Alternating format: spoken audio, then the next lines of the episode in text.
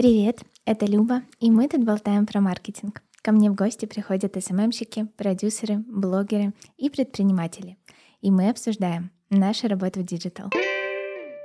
Сегодня мы будем болтать с Виталиком, экспертом по работе с американским рынком. Виталик жил в Америке 11 лет, он работал в компании Apple и менторил sales ов, то есть отдел продаж по бизнес-продажам, то есть он занимался B2B направлением. Мы поговорим, как это работать в Америке, как попасть в такую крупную компанию, как Apple, действительно ли там так классно и почему люди все-таки могут оттуда уходить. Нам будет очень приятно, если вы поставите нам звездочки в Apple подкастах и сердечки в Яндекс Музыке. А еще круче, если оставите комментарий. Это очень поможет развитию подкаста.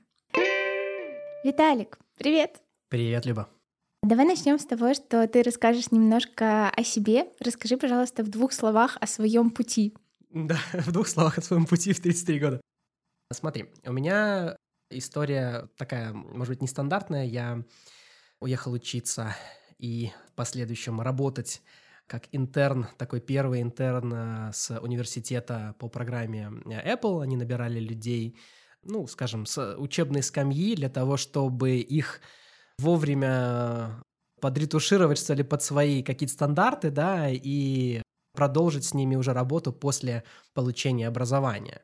Вот, поэтому в двух словах я уехал учиться, и дальше стал вот таким вот пилотным, да, в пилотной программе по internships в, в Apple.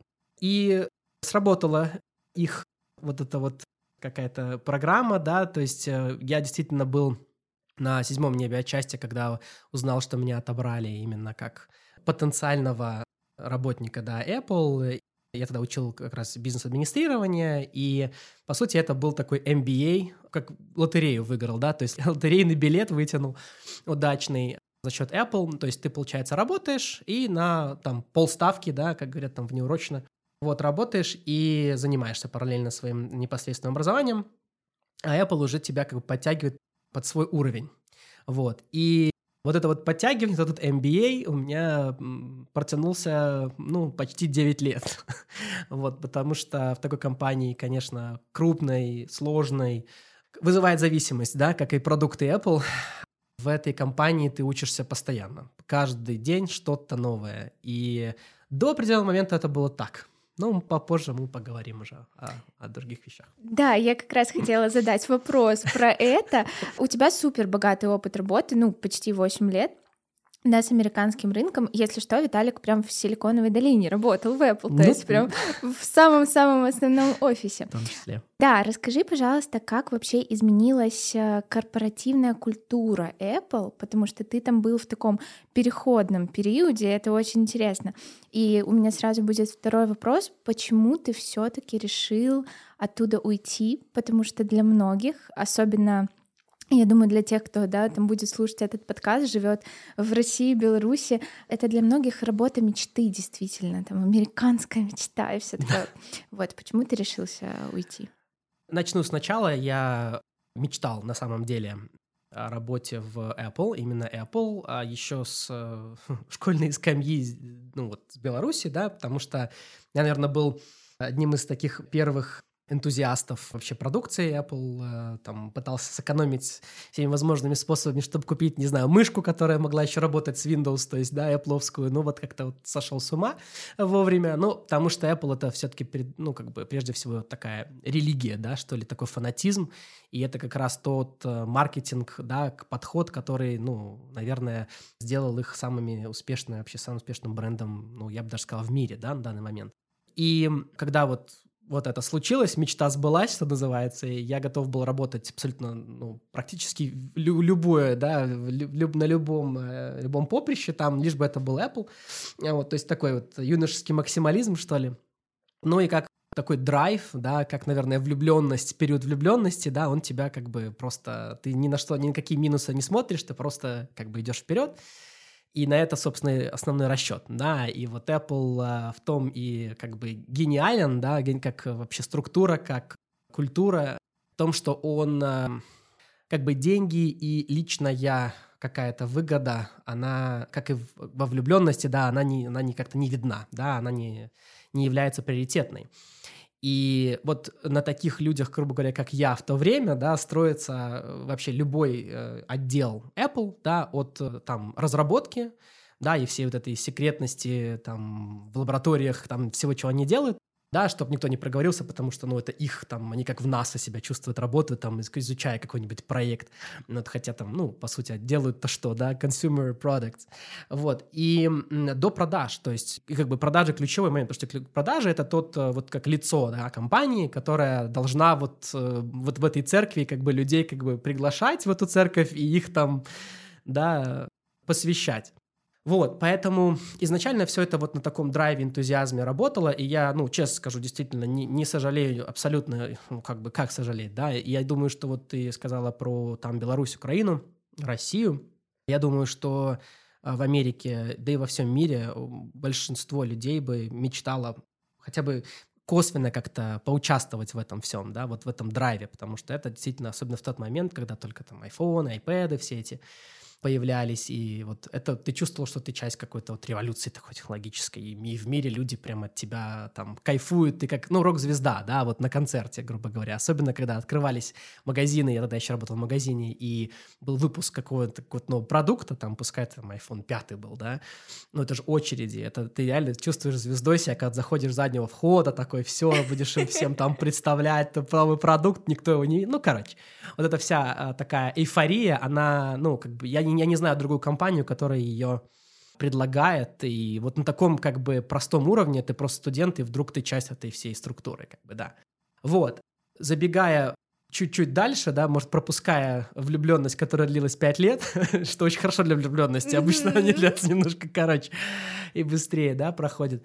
Вот этот коктейль, да, в Apple, кстати, говорят, если кто-то попал в Apple, все шутят, что говорят, что he drank the Kool-Aid. Это вот этот быстрорастворимый э, напиток, как вот как там у нас назывался, я не помню Юпи. уже. Юпи, да, да, да. А вот Apple'овский юпи, вот яблочный, кто-то выпил и как бы вот пошел вот в этом направлении, да, сошел с ума. Так вот, э, длился эффект 5 лет, я бы сказал, ну, 5-6 лет. И как раз, вот ты правильно сказал про а, переходный период, как раз очень интересно, все ощутили прям вот э, как в церкви, да, ощутили, что, ну, не то чтобы Бог умер, да, как в Ницше, но когда Стив Джобс умер, а, это был как бы одиннадцатый год, э, я прям помню, когда, вот я еще был в магазине тогда, мы закрыли двери, людям разрешили уйти, либо там э, какой-то взять перерыв, просто выплакаться, люди плакали, обычные работники обычного магазина плакали, уходили, с работы не могли некоторое время возвращаться, не потому что там, опять же, личная выгода, ура, отпуск. Нет, действительно, это было как потерять, ну, какого-то вот там близкого человека, которого ты никогда не видел в глаза. Вот. И мне посчастливилось в том, в том году участвовать в конференции вот WWDC, это Worldwide Conference, да, Developer Conference в Сан-Франциско, где это было последнее выступление Стива Джобса на сцене. Ни много ни мало. И я его не увидел, но я увидел всех остальных, кто там выступал. Но вот это ощущение было, когда мы знали, что его там увели со сцены, когда он пошел сразу, как только выступил, ушел со сцены, и там его э, с женой, там, ну, грубо говоря, вышел из этого всего центра, и там его увезли условно. Вот прямо ощущалось, что вот как бы что-то такое, какая-то трагедия вот э, случится очень скоро. И она на самом деле случилась для Apple. Вот по инерции, да, компания еще как бы вот двигалась, да, еще как-то отпускала вот этот Kool-Aid. Наверное, годик ну, годика два. И после этого все почувствовали, что стало очень-очень корпоративно. Вот корпорация, которую никто не видел, все чувствовали, что работали в маленьком стартапе, вот с такими идеями, там, революции в технологиях, и прям весь мир making the world a better place, да, что называется. Это же была первая такая компания, которая там think different, make the world a better place, там, все вот эти underdogs выиграли у там IBM и прочее, прочее. Все увидели, что на самом деле это корпорация огромная корпорация, еще больше в тот момент, да, чем Microsoft там или там все взяты. Опять же, первая триллионная, да, по обороту корпорации. Но это стало ощущаться. И когда ты это понимаешь, и ты видишь, начинаешь видеть уже структуру, у тебя рассеивается это вот, как бы, да, ну, назовем это, не знаю как, иллюзии, может, какие-то, да, ты начинаешь замечать минусы, начинаешь замечать, что о тебе не так уже и заботятся, как тебе казалось бы или хотелось бы, и ты уже дальше начинаешь взвешивать. В общем, начинается рациональный мозг, включается, короче, после mm-hmm. влюбленности, да, бывает. Замечаешь какие-то минусы, кто со мной рядом, что это за человек вообще. А вот, а у человека есть минусы, и у компании есть минусы. Ну вот, ну вот вкратце, вот это произошло, и отсюда мы видим даже самые такие мастодонты, да, компании, там, Джонни Айв, который, собственно, был, его называют там духовным э, лидером компании, даже не Стива Джобса, а Джонни Айва, и там самым близким другом Стива Джобса, а, он ведь ушел, да, есть даже книга сейчас там про там After Steve Jobs, там как люди, которые работали при Стиве и после, да, рассказывают, что изменилось в компании и почему стало много оперативки, операционки, вернее, и вот этой корпоративной классической IBM-овской, Microsoftовской культуры. Вот. И это сильно, э, очень сильно ударило по мотивации сотрудников. Было видно, что люди уже не вот, э, как бы нет этой страсти, да, что она уже как бы искусственная. И перестали появляться, ну, классные революционные продукты, да, то есть э, вот, опять же, этот Siri, условно, которая там начиналась еще при Стиве Джобсе, это последнее, ну, или там Apple Watch при Джонни Айве, да, это последнее, что как бы удалось сделать такого прям вот, ну, я еще считаю AirPods, да, последнее. Это такой вот революционный, действительно, как бы industry leading да, момент. А что-то же надо как бы поддерживать, а поддерживать нужно акции, и дальше ты уходишь в эту всю финансовую составляющую акционеров. А вот, но все потому, что, ну, тут все логично, потому что Тим Кук — это Chief Operating Officer, человек, который отвечает за то, чтобы все было максимально эффективно. Вот. А эффективность и влюбленность — это две разные вещи. Поэтому я считаю, что Apple ну, как считаю, я, ну, мне кажется, многие сейчас это видят уже, да, как результат уже после, там, более 10 лет, как ушел Стив Джобс, они видят, что это вполне себе обыкновенная корпорация. Да, может быть, с хорошим качеством, может быть, с хорошей экосистемой, может быть, с какими-то еще там порох-пороховницах, все-таки денежек хватает, могут покупать стартапы, покупать какие-то инновационные продукты, но вот этой культуры, которая для меня была столь важна, и важнее даже порой, чем, честно, финансовая составляющая, ее просто не стало очень быстро. А вот. Ну и дальше начались уже вот рациональные как бы моменты, которые в итоге перевесили в пользу того, чтобы, да, самому себя, что ли, мотивировать э, вне корпорации. Это так грустно. Это немножко грустно, но это правда. Но это про то, как бывает. Да, как-то так все романтично начиналось. Это правда. Мне кажется, в любой компании важна душа. И это так круто, когда я слышу истории, типа, почему ты там работаешь? Потому что я вот влюблен в продукт, я делаю мир лучше. Но такого сейчас очень мало. Очень мало. На самом деле, единственная компания, которая сейчас, я считаю, ну, не единственная, но самая такая, наверное, здесь это Tesla. Вот Tesla — это, можно сказать, перерождение вот той страсти, той революции, да, в, вообще в сознании людей, которым была Apple в там, 86-м, да, 87-м, когда они выпустили Macintosh первый, и по, ну, 2011 mm-hmm. Окей, давай поговорим про веселые моменты. Давай поговорим про конкретно корпоративную культуру в компании. Я куча людей других видят в американских фильмах, как это круто работать в айтишке в Силиконовой долине, что там э, ты ешь пиццу сколько хочешь. Э, Все, это главный плюс для меня на самом деле, что у тебя там, не знаю, комната медитации, комната отдыха, вот просто, ну, как что-то, что для нас невозможно. То есть мы даже да. представить себе этого не можем. Это правда? И какие вообще вот есть, ну, минусы, обратная сторона? Я не верю, что все так хорошо. Ты, наверное, пригласила правильного человека, который сейчас тебе расскажет, что не все хорошо. У нас сегодня такой будет... Ты должна держать позитивный баланс обязательно. Я расскажу, как есть. Смотри. Руби, руби да, правду. Да, ну, на самом деле, нет. Культура — это замечательная. Она действительно, мне кажется, правильное, да, то есть людей нужно поощрять, людям нужно э, как-то хотеть быть там, где они условно там, чтобы на работу не приходить, как, знаешь, вот снова понедельник, да, а вот, а чтобы хотелось приходить на работу, потому что у тебя там в первую очередь это люди, да, там компания — это люди, в первую очередь все прекрасно это понимают, да, и когда ты приходишь на работу как, ну, скажем, сравним это с университетом, да, то есть почему вот кампус называют все ну, HQ компаний, там, гугловских, там, да, либо Meta, либо там Apple, это кампусы ведь, да, это же не офисы. Потому что ты приходишь туда и чувствуешь себя студентом.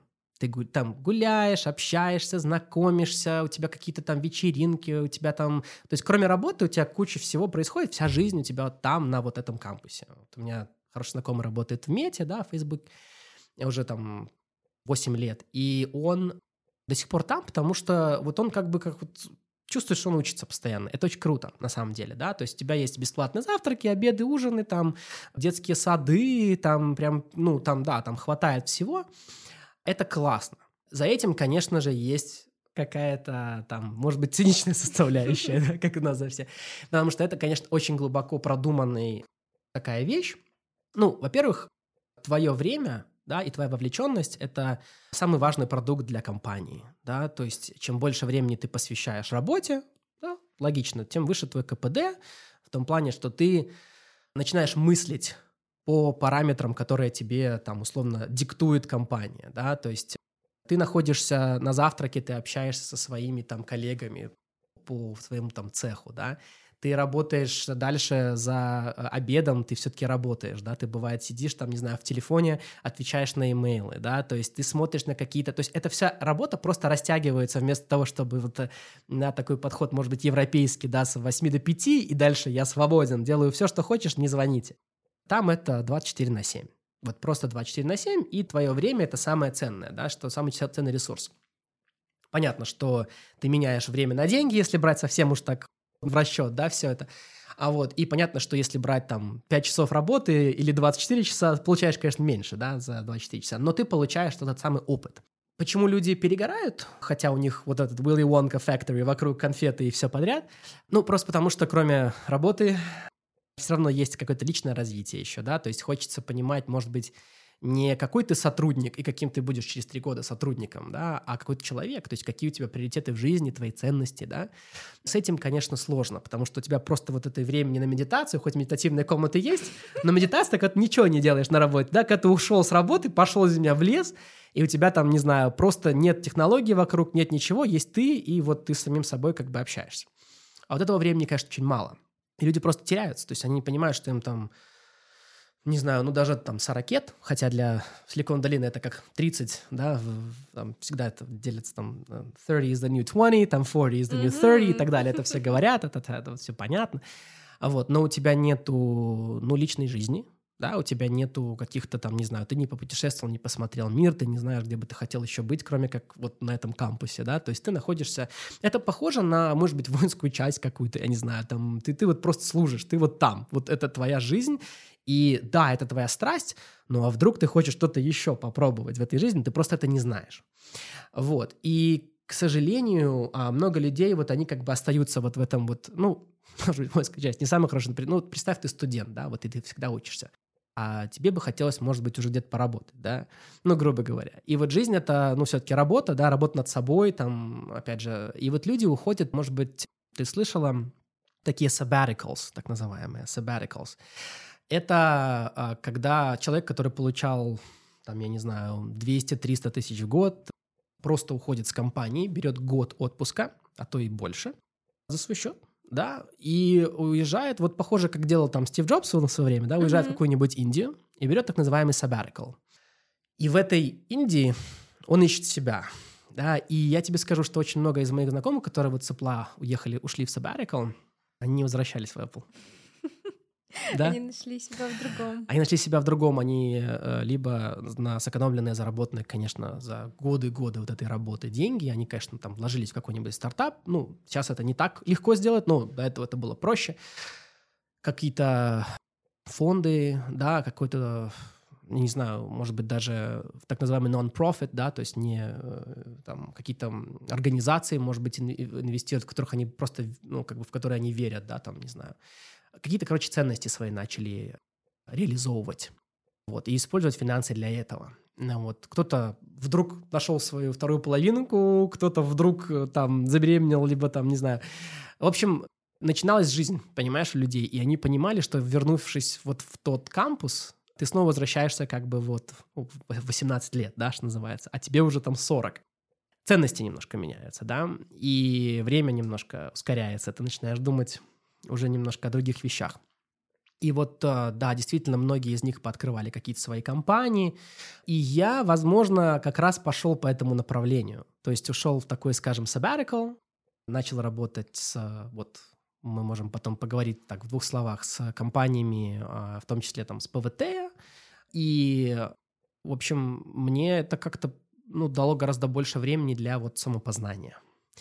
И вот на этом всем, ну, учитывая там 20 год, там, 19-20, коронавирус, все эти изменения мировые вообще, и по сей день, да, это, конечно, сыграло мне, ну, однозначно, да, в плюс, потому что, ну, скорее всего, мое качество жизни бы на самом деле было ниже, да, оставшись я вот даже в Apple. Качество жизни я имею в виду не только деньги, да, а вот жизнь, саму mm-hmm. жизнь. Блин, я думала, там все поинтереснее как-то. Очень интересно. Знаешь, как классно в Стэнфорде учиться, в Гарварде? Очень интересно, но, наверное, никогда тебе... Да, не всю жизнь. Да, вот это, наверное, ключевое, что все равно ты хочешь развиваться, а развиваться как бы уже ты уже настолько крут, что и тебе дают настолько много всего, что ты уже просто не знаешь, куда идти дальше когда работаешь в таких компаниях. Окей, у меня есть вопрос э, по поводу девушек, потому что просто мне это очень интересно. Рекрутеры же тратят невероятное количество сил и времени, чтобы захантить крутого специалиста. И если это девушка, понятно, что рано или поздно там она, наверное, захочет детей. Делается что-то вот в крупных компаниях, чтобы ты, типа, не дай бог, не встретила мужчину и не завела семью. Да, опять же, у меня есть реальные примеры из реальной жизни.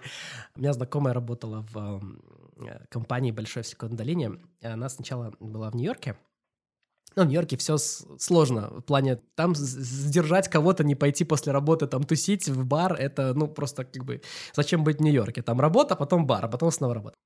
Там знакомства есть, и как бы да. Поэтому Силиконовая долина — это не в Нью-Йорке. Она находится в деревне. По сути, Силиконовая долина — это такие деревни, да? То есть там очень сложно с dating life. Когда она туда приехала, она сказала, боже, здесь не в моем вкусе, ребят, скажем прямо. Не понравились ей тот контингент, который там жил. Действительно, как-то не очень в Силиконовой долине мужчины. Ничего не имею против, знаешь, там пакистанцев и, э, да, и ребят из Индии, это просто дело вкуса, как бы, да, там, но вот в основном там вот они, а вот, и, и для них на самом деле очень неинтересно тратить время на какие-то там отношения, и, и там все закрывается в 5 часов, в 6 часов, ну как в 5, ну там условно, город вымирает, короче, в районе там вечера, когда все приходят с... Там есть Сан-Франциско, понятно, да, есть Сан-Хосе, ну, туда нужно ехать, добраться, в общем, все сложно, каждый день ты это не будешь делать, вот, и при этом ведь нужно не забывать сейчас, да, культуру а, вот отношений, она ведь поменялась, да. Технологии прошлых годов, там, где ты просто там приходишь, э, там, не знаю, начинаешь ухаживать за девушкой, могут быть очень опасными сегодняшний день, да, потому что ты никогда не знаешь, можно, нельзя, это прям харасмент-харасмент. И все вот как-то вот, вот так контролируют. В общем, культурой Сан-Франциско это все контролируется. Закрытием всего везде после пяти или шести там, да. Ну и, да, контингентом, скажем, таким, mm-hmm. который не совсем нью-йоркский, э, будем так говорить. Кстати, это так интересно, реально же сейчас э, вот это все нарушение личных границ, Конечно. выстраивание, вот этот харасмент, очень прикольно. Мне кажется, там это все и придумали, просто чтобы девушки не рожали. У нас превращается в conspiracy theory подкаст, да. Окей, я помню про градус позитива, который нужно держать. Давай поговорим про плюсы. Расскажи вот за то время твоей работы в том офисе, что было вот прям реально крутым, чего тебе не хватает здесь. Ну, угу. то есть вспомни какие-то классные, хорошие моменты. Ну, смотри, я бы сначала ну, объяснил, наверное, свое положение. То есть я не там возвращался в наши края, либо там уезжал откуда-то, не переезжал там куда-то ну, в данный момент, наверное, все понимают, да, с удаленкой ты живешь где сегодня случилось жить. Как бы сейчас вот у меня малыш родился, немножко это дело, конечно, планирование какое-то хочется иметь, но тем не менее я всего лишь рассматривал вот работу с, э, там, условно, с русскоговорящим IT, назовем это так, как возможно для меня найти свою нишу, да, нишу в принципе, да, такую глобальную нишу. И найти себя. Вот опять же тот момент, который у меня не удавался, потому что я все равно американцем не стал, да, и никто на самом деле им не может стать, если он там не родился. Кто что не говорил, но все все равно остаются ну, что-то между, да, там как-то все-таки есть nature и nurture, да, вот понятие. У тебя nature — это ты вот таким родился, а nurture — это как тебя, э, ну, как бы nurturing, да, то есть вот я иногда пытаюсь найти русское слово, но, наверное, люди меня понимают. В общем, где ты вот оказался, условия твои, да. Вот, поэтому условия мою nature не поменяли, но я хотел найти, где же мне вот теперь эту нишу найти, где вот тот nurturing американский, вот особенно в IT, особенно в Apple, может быть применим и в какой-то синергии находиться с моей природой, да. И вот это как раз случилось. То есть я все равно там, условно, в Беларуси, России, там, где бы не чувствовал себя там как дома, да, грубо говоря, потому что, ну, потому что, да, потому что полжизни как бы не тут. А вот, но с конкретными людьми, с которыми я общался, да, я чувствовал себя очень даже полезным на самом деле. И для меня это было совершенно новым чем-то. То есть, когда ты передаешь какую-то информацию, которая для тебя кажется понятной, там, логичной, а для кого-то это прям ты открыл какой-то новый мир там и помог реально. Это совершенно другие ощущения, чем ты просто там продал партию еще очередных там макбуков бизнесу. Вот. То есть это очень круто. И я стал учиться, да, только учиться уже как бы себе, кто я такой, какие у меня есть как бы инвентаризация знаний, так называемая, да. Вот. И я бы советовал людям как раз смотреть в этом направлении, то есть если хочется получить образование, да, вот этот nurturing, да, вот окультурение, если хочешь, где-то, словно в каком-то там другом месте, да, это сложно, сейчас это очень сложно, это было сложно всегда, но сейчас это еще сложнее, да, потому что все-таки есть определенные там экономические моменты, да, очень такие прям глобальные, и как переезжать, и как где-то там себя находить, э, даже ту же самую работу найти сейчас гораздо сложнее, да, но это стоит делать, то есть учиться, ехать, работать на практике, ну, куда зовет, что называется, душа. Но не забывать, что это как бы учеба. И вот эти плюсы, которые, да, ну, безусловно, да, наверное, логично даже дал мне Apple, да, это как раз вот тот самый, я говорю, вот MBA, да, Masters of Business, тот уровень, который я увидел, это как поиграть в какой-нибудь там Манчестер Юнайтед, mm-hmm. понимаешь, да? И это просто, ну, счастье, да? Даже просто там быть на, на скамье э, этих запасных скамейки, да? Вот, но у тебя все равно совершенно другой м, вот этот менталитет, подход, уровень. Ты по-другому смотришь на жизнь. И дальше, поиграв в чемпионат, ты можешь, в принципе, идти тренировать, ну, и другую команду ведь тоже, да? Но у тебя вот эти знания на практике, которые ты реально можешь показать и передать. И я считаю, что это, ну, огромная удача, если у кого-то такая возможность появляется. Ее нужно прям вот впитывать. Но, опять же, повторюсь, что не нужно как бы все ставки делать на вот угу. всего на сегодняшний день вот в одном в одной локации там вот как раньше да там вот что такое американская мечта ты мог в Америке жить и работать немногие на самом деле знают американская мечта это когда ты обычный рабочий на каком-нибудь заводе условно Ford но ты зарабатываешь столько, что у тебя может быть свой дом, машина и жена, которая домохозяйка. Это американская мечта? Это называется американская мечта. Черт! Ну, это очень сложно. На сегодняшний день это невозможно. Если ты работаешь на Форде, твоя жена будет работать. Ну, в общем, дело в том, что тем более равноправие и так далее, да, тут мы уже соединяем, да, такие конспирологию дальше идем. А, вот. Но на самом деле это так, то есть ты живешь вот этой американской мечтой, когда у тебя есть э, как бы вот э, дом, вот прям вот ты, что называется, пустил корни, да, там все, и ты вот в этом городке там словно и живешь. И на Форде работаешь 50 лет, да, то есть вот эта стандартная тема, и пенсию потом тебе платит Форд.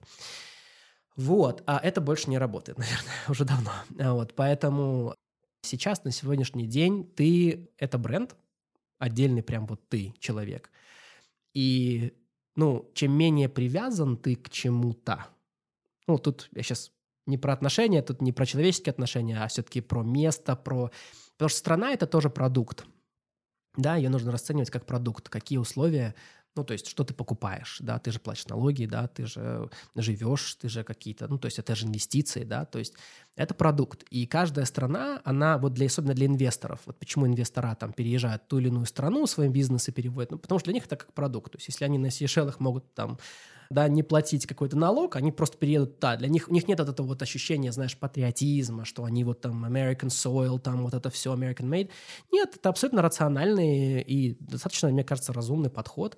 И ты расцениваешь все остальное, что есть вот вещами, ты рассматриваешь это как продукт. Вот насколько мне вот на сегодняшний день, вот на сегодняшний день этот продукт лучше для моей сегодняшней жизни и ситуации, чем вот тот продукт. И если рассматривать это так, а не вот в рамках, да, вот каких-то там созданных другими людьми нарративов, то жизнь твоя, мне кажется, увеличивается в качестве, то есть она, кажется, ну, становится mm-hmm. лучше. Вот. Поэтому, ну, плюсы в том, что, да, действительно, учеба в таких местах — это прям крем для крем, да, но нужно не забывать, что как бы про себя, в общем, нужно не забывать. Mm-hmm. Окей. Давай поговорим про то, чем ты занимаешься сейчас. Ты сейчас ушел в коучинг, э, консалтинг. Я уже поняла основную идею, что это очень круто, что ты можешь применить опыт, который тебе дала работа в крупной американской компании, и реально можешь рассказать э, нашим э, предпринимателям, нашей айтишке то, что, на что они будут вау, с открытым ртом просто слушать и внимать. Но в целом, почему ты решил пойти именно в эту сферу, да, в такой а фриланс? Это же сложно. Да, тут действительно сложно. Жизнь сейчас сложная, поэтому сейчас, мне кажется, простых выходов, к сожалению, не осталось. На Форд уже 50 лет не проработаешь. Как бы я бы... Мне это, как ты видишь, что была моя мечта американская. Да, я только, на, только на Apple 50 лет. Да, все меняется, все меняется очень-очень быстро каждый день. Это, по-моему, знают уже просто абсолютно все. Поэтому фриланс — это самое адаптивное сейчас занятие, но оно, э, пожалуй, самое рискованное и сложное потому что ты зависишь только абсолютно от себя. Вот сколько ты проснулся и сил вложил в себя, ну, столько ты как бы и, да, пожнешь. Вот поэтому это очень большая ответственность, это абсолютно и однозначно не для каждого, да, потому что фриланс — это про э, вот то самое знание себя, про постоянное улучшение себя, потому что ты на рынке, опять же, тоже продукт, и ты должен какую-то ценность нести. И если ты понимаешь, что рынок и запросы supply-demand, да, поменялся, то ну, ты тоже должен меняться, иначе ты становишься нерелевантным, причем очень быстро. И вот эта непривязка к месту, непривязка к даже, можно сказать, какому-то, ну, может, культурному коду, да, либо языковому, мне кажется, становится сейчас самым важным качеством для общего выживания. Есть э, в английском такое выражение, такая компетенция, вот я расскажу потом, чем я, собственно, занимаюсь, и вот в рамках этой компетенции как раз я этим, э, можно сказать, и занимаюсь. Dealing with ambiguity, работа с неизвестностью. И это самое важное качество на сегодняшний день любого человека абсолютно. Потому что чем более ты адаптивен, чем больше ты встаешь с ринга, да, и после ударов, и тем как бы дольше ты продержишься. Ну, как бы вот такое вот немножко сейчас. Оно всегда на самом деле было таким. Просто сейчас это раскрылось, скажем, да. И а, фриланс — это тот самый момент, когда ты постоянно сам в ответственности, сам за себя. Ну и потом как бы за других тоже, там, свою семью и так далее. Вот, поэтому это, да, действительно постоянный стресс, но стресс, который можно, можно управлять, если ты умеешь им управлять. И вот как раз про управление вот этим стрессом, что называется, да, про реакцию, про dealing with ambiguity, я, наверное, больше всего и работаю. То есть э, вообще этот dealing with ambiguity, вот этот отдельная, отдельная компетенция, она как раз из, ну, что ли, учебного курса, если хочешь, который я, можно сказать, адаптировал после работы в Apple. В Apple есть внутренняя понятно, HR, да, там огромная э, система внутреннего там развития, да, условно по, по определенным критериям, компетенциям. Это софт-скиллы, которые сейчас так популярны, да, до того, когда они еще были популярны, это софт-скиллы, которые, можно сказать, корпорации типа Apple создали вместе, ну, понятно, с компаниями типа McKinsey, да, с, с консультантами, с психологами, с э, нейрофизиологами, там просто очень большая группа людей работает в этих больших компаниях, да, и они создают вот эту вот как бы, ну, методичку, если хочешь, да, матчасть по софт-скиллам. Я как раз на базе этого учебного э, материала работаю. То есть мои сейчас личные один на один менторинг сессии, если хочешь, лайф-коучинг, как угодно это назови, с владельцами компаний, с CMO, с отдельными разработчиками даже. Они построены как раз на базе вот этой, что ли, книжки, да, текстбук, которую я как Библию, да, читал в пле все-все эти годы, потому что по ней строилось личное развитие именно в плане, наверное, такого, знаешь, ну, все-таки не личное, а больше профессиональное развитие профессиональных навыков. Все-таки, да, софт-скиллы, конечно, это не только профессиональные навыки, да, это все-таки личностные, да, качества, это, как я называю, lifelong skills, да, то есть они не имеют срока годности, а вот а эти качества, в отличие, кстати, от hard скиллов, которые имеют срок годности, потому что сегодня ты владеешь определенным скиллом, а завтра он уже не релевантен, да, потому что что-то новое вышло. Особенно это, ну, понятно в IT, да, в разработке, в языках и так далее. Вот. И вот этот подход, он меня, ну, что ли, кормит, да, все это время, потому что я могу его адаптировать под разные нужды. Например, мы часто с как раз командами HR создаем так называемый фильтр ребят, которые бы они хотели получать в свои команды, в свои ряды, да, потому что нужно людей как бы правильно вопросы задавать, короче, получать ответы, которые тебе нужны, а не просто, знаешь, на удачу, ну, вот mm-hmm. как бы повезло, и слава богу, да. На этом, конечно, ничего не построишь, никакое планирование, нету как бы структуры. То есть работаем над такого рода опросниками, на такого рода uh, 360 reviews, да, на, ну, на вот структуре именно HR. Также с маркетологами, потому что в маркетинге важно то, как ты позиционируешь себя на рынке, скопление людей, компания, да, которая тоже является как бы общим брендом. И вот эти люди, это и есть face of your company, да, то есть это есть то, как ты представляешь себя, причем до самого последнего человека, да. И если у тебя есть видение, то это хорошо, то, как ты хочешь выглядеть, твое лицо компании, да, твой бренд непосредственный когда ты знаешь и свою целевую аудиторию, когда ты знаешь, что ты, собственно, продаешь, когда ты знаешь, насколько ты э, на сегодняшний день предлагаешь то, что реально нужно, да, ну, ты можешь ответить на все эти вопросы. Если у тебя нету вот этого самоидентификации, да, как бренда, конечно, эти все вопросы, ну, это так, опять же, на удачу, да. Я этим, конечно, не занимаюсь. Вот. Поэтому я помогаю, как построить это видение, да, исходя из, опять же, по сути, диалога, да, с CMO, с CEO, да, с какими-то фаундерами там или ключевыми игроками в команде – так и помочь это видение, если оно уже есть, представить, да, правильно представить. Каким образом? Копирайтингом, да, какой-то, может быть, критикой процесса, да, какого-то, особенно это, ну, конечно, в продажах, потому что в продаже это те люди, которые как раз-таки face of your company, mm-hmm. да. То есть я работаю, опять же, на базе вот этих вот 67 компетенций, и мы дальше развиваем уже как людей отдельных, да, так и какое-то видение группы людей, то есть компании. Вот. А все это делаю удаленно, опять же, потому что я не, не привязан и сражаюсь как могу, чтобы не быть привязанным. И да, то есть мы работаем, ну, в зависимости от тех болей, которые мы открываем, раскрываем, наверное, как психолог, можно сказать, да, компаний. Коучинг, Ну, наверное, коучинг, да. такое. Сейчас это все, понимаешь, становится уже мейнстримом, потому что люди понимают, что информация — это, э, вот есть такое выражение, currency of the universe, да, то есть это расчетные, да, это, это, это деньги нашей вселенной, грубо говоря, да, и люди понимают, что у кого-то, если есть эта информация, и он может ее преподнести, то это ну, как бы это нужно, это нужно оценивать. Это не просто поболтали, как бы, да, а это опыт, это конкретные какие-то вопросы, которых у тебя не было к самому себе или к своей mm-hmm. компании, да. То есть это не появляется за бесплатность. Это годы, годы, годы работы вот в таких условно условиях, как я, да, работал, чтобы в голове эти вопросы вообще появлялись. Вот, поэтому это оценивается, и я надеюсь, что так и будет дальше. Класс. Ну, я теперь хоть поняла, чем ты занимаешься, это мы так всегда. Я тоже. Ура. Окей, у меня осталось на самом деле совсем немножко вопросов.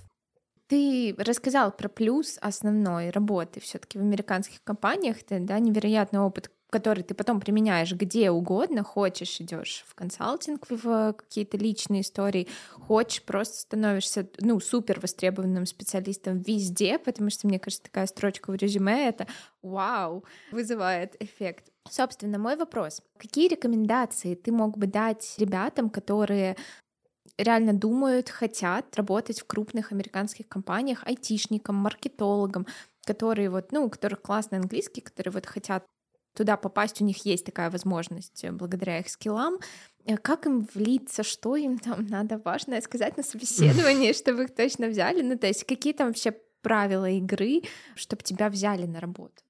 Я так скажу, что это, наверное, прозвучит э, очень так, не то чтобы странно, но это логично, то есть это все индивидуально, да, нету какого-то одного подхода к, знаешь, вот выучи английский, выучи эти слова и блесни именно интервью, и все, там, за пять минут мы тебе экспресс подготовим к карьере. Прежде всего, мне кажется, нужно вдумчиво к этому подойти. И вот чем я занимаюсь, это как раз, можно сказать, действительно, я сейчас думаю, наверное, я психолог.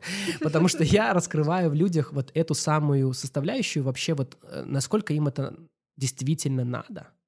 Вот прям э, они без этого жить не могут. Чтобы быть готовым ко всем, абсолютно всем трудностям на пути. То есть вот эта вот мотивация, это первое, чтобы я разбирал. Мгм. Да, именно мотивация. То есть откуда это желание? Оно прочитано где-то в статье, оно услышано от троих коллег, оно вызвано завистью, оно вызвано ощущением, может быть, каких-то своих там... Жизнь у тебя скучная, нужно тебе что-нибудь создать, каких-то проблем на, на- на голову. Ну, то есть, на самом деле, я бы сказал, что большинство людей, с которыми я общался, у них это финансовая составляющая, исключительно финансовая. Просто финансы, ну, здесь вот так, а там, мне кажется, там же, ж, это же, понимаешь, да? Так вот этот момент, что Америка — это все, Willy Wonka. Factory, понятно, уже нет, да, то есть это уже не так. То есть здесь гораздо все надо разбирать детальнее, чтобы не обжечься через пять лет. Потому что люди, которые как раз со мной могут это обсудить, с человеком, который жил, прожил, прошел и до сих пор держит руку на пульсе благодаря тому, что ну, я и работаю с американскими клиентами, да, я и отдельно изучаю там через э, блогеров и Patreons, и там э, дискорды, и каналы, изучаю и макроэкономику, да, мне это интересно, я изучаю инвестиции, да, там тот же рынок, и мне интересно, как бы, что происходит в мире, немножко сложнее, чем просто из точки А в точку Б, значит, ты молодец. То есть вот те времена, э, они уже ушли, они уже абсолютно не те. Правила игры тоже поменялись. Америка начала меняться э, как социум достаточно давно. Я бы сказал, наверное, с с 11 сентября, и я считаю, что, э, ну, 2001 в смысле года, я считаю, что вот тогда начался вот этот reality check и разлад в культуре и разделение на своих не своих. Да, вот это вот э, черно-белый такой подход ко многим решениям вопросов. И это может очень сильно сейчас помешать банально разработчику даже, да, попасть на работу. Просто потому, что он там, не знаю, у него акцент не тот. Да, это на самом деле очень э, жестоко и очень... э, ну, то есть не хочется, чтобы человек на, вот этом построил все свои мечты. Понимаешь? Я немножко так их опускаю на землю, что называется. Но делаю это для того, чтобы, если кто-то скажет, мне это абсолютно без разницы, я готов там работать спать в машине, многие не знают, но рабо- работники Гугла, многие на парковке спят в машинах. Потому что просто не могут себе позволить, э, да, ренту, э, или там нет мест, условно, каких-то. Да, да, да. Причем там люди снимают. Кто-то смотрел, может, сериал Silicon Valley, да, там, ну, в пятером живут в среднем все в домах, да, потому что там цены такие. То есть я готов, да, он скажет, жить на парковке, мне абсолютно это вообще никак не мешает. Э, Я хочу вот это. Вот это моя влюбленность, что называется. Тогда у человека достаточно мотивации, чтобы проходить эти круги ада. И достаточно много мотивации, чтобы ждать. Сейчас же все это сложно с получением этих всех там рабочих виз и переездами, а дальше уже не говоря там про да- дальнейшие шаги, что делать там, когда там рецессия, а то и депрессия. Ну, в общем, все очень-очень-очень э, усложняется, и я чувствую свою, может быть, миссию сейчас, вот на сегодняшний день, объяснить, что если бы я вот сейчас с собой поговорил 18-летним, там 17-летним, вот на 2022 год, я не знаю, посоветовал ли я бы, да, ехать и даже учиться и что-то еще. Может быть, учиться, да, но я бы, наверное, постарался максимально объяснить все подводные камни и подготовить к этим подводным камням, чтобы человек, ну, на самом деле, как бы не потрепал себе нервы, жизнь и, не дай бог, не попал в какую-то передрягу. Ну, хотя бы такие вещи, как отсутствие медицинского страхования в Америке, ну, обязательного государственного, отсутствие каких-то даже базовых иногда моментов безопасности нужно знать сейчас даже в той же Силиконовой долине, да, в Сан-Франциско очень много бездомных, наркоманов и прочее, прочее. То есть это к этому всему нужно быть готовым. То есть розовые очки мы давно выбросили, давно. Теперь мы не просто очки, мы теперь лупу, понимаешь, изучаем, потому что от каждого из этого, ну, представь, вот просто тебя ну, что-то попадешь в какую-то передрягу, да, но это же на ровном месте может случиться. И э, гораздо сложнее, чем там даже в Европе какой-то, да, там, не знаю, ногу подлечить. Ты можешь попасть на серьезные деньги. А вот, а если ты попадешь серьезные деньги, ты можешь попасть в серьезные долги. А дальше хуже. То есть там очень много сейчас таких, знаешь, мин. Я бы очень хотел людям помочь, хотя бы о них знать. И если что-то случится, помогать им ну, с минимальными потерями как бы восстанавливаться. То есть не сжигать мосты, а дополнительно себе, как бренду, дополнительно добавлять вот этот вот апдейт, скажем, mm-hmm. да, там образование, да, или там опыт работы где-то. Но не я все бросил, все продал, убежал, и вот он я, как бы теперь. Америка, жди меня. Теперь Америка, вот этот вот американцы и самые лучшие маркетологи в мире. И бренд Америки самый сильный бренд в мире. Да, там огромное количество плюсов и всего, мы это можем, это, наверное, не ко мне, я в этом не эксперт, но это бренд, да, и тебе нужно обязательно изучать этот бренд, понимать, сколько здесь маркетинга, потому что это не просто купил iPhone, потратил все деньги и понял, что, блин, а он на самом деле делает ничего такого другого, что делает, там, не знаю, андроидовский телефон. Это не так. Ты заработал эту тысячу долларов дальше, и как бы, ну, допустим, ошибка тебе стоила тысячу долларов, да? Там ошибка тебе может стоить ни много ни мало, ну, даже всю жизнь, да? То есть на самом деле можешь себе искалечить, особенно на сегодняшний день. Поэтому с удовольствием бы пообщался с любым, кто не просто там выходит на рынок американский, да, а прям строит планы на свою жизнь с американским рынком, дабы обсудить более детально и по-серьезному, по-взрослому всю ответственность и всю тяжесть данного решения на самом деле. Слушай, ты, мне кажется, можешь быть психологом, консультантом. Слушай, по... я сегодня это понял. Да, по отправке людей в Америку и реально проверять, надо это или нет. Ну да, потому что решение серьезное. Я сама даже задумывалась в какой-то момент, была возможность поехать туда на языковые курсы, и я никогда не хотела в Америку. Ну, то есть у меня не было вот этой американской мечты, мне как бы там Европа больше нравится по вайбу, по крайней мере, то, что я вижу, да, там, в фи- фильмах, книжках, картинках. Но все равно ты такой вот, ну, когда появляется возможность, ты такой начинаешь думать, ну это же Америка, ты должна этого хотеть. Ну и как бы вот да, нужно в какой-то момент нужен человечек, который может вернуть на землю. И очень прикольно, что сейчас есть такой человек, это очень круто. Да, так что обязательно приходите к Виталику, если Психологические вас... занятия. Если вы хотите расхотеть. Если вы больны этим, да. Нет, ну на самом деле, мне кажется, что ты, если все, ну, если человек, вот, как ты сказал, реально готов спать в машине, ты же скажешь, ну, все класс, ну, ты реально приобретешь хороший опыт, но просто там, не знаю, сделай себе подушечку какую-нибудь, э, не в смысле в машину, а в смысле в безопасности. Да, да, да, да. Вот, так что очень классно. Да. Нужно всегда подходить к любому вопросу, я считаю, особенно такому сложному, да, как изменение всей своей жизни, ну, чуть-чуть серьезнее, чем к покупке айфона, либо, да, там, не знаю, какого-то другого телефона. Потому что последствия и ответственность должна быть прям ощутима. Мне так нравится. Мы начали с Apple и закончили. закончили. Типа... А как иначе? Все, это, это в моей голове, моя сборка. Виталик, спасибо тебе огромное за то, что поделился своим опытом. Это очень круто, что получилось пообщаться с человеком, который прошел такой прикольный большой путь и сейчас применяет свои знания в новом ключе. Это очень классно. Спасибо тебе огромное за этот подкаст. А вам спасибо, что дослушали до конца и встретимся совсем скоро в новом выпуске. Спасибо.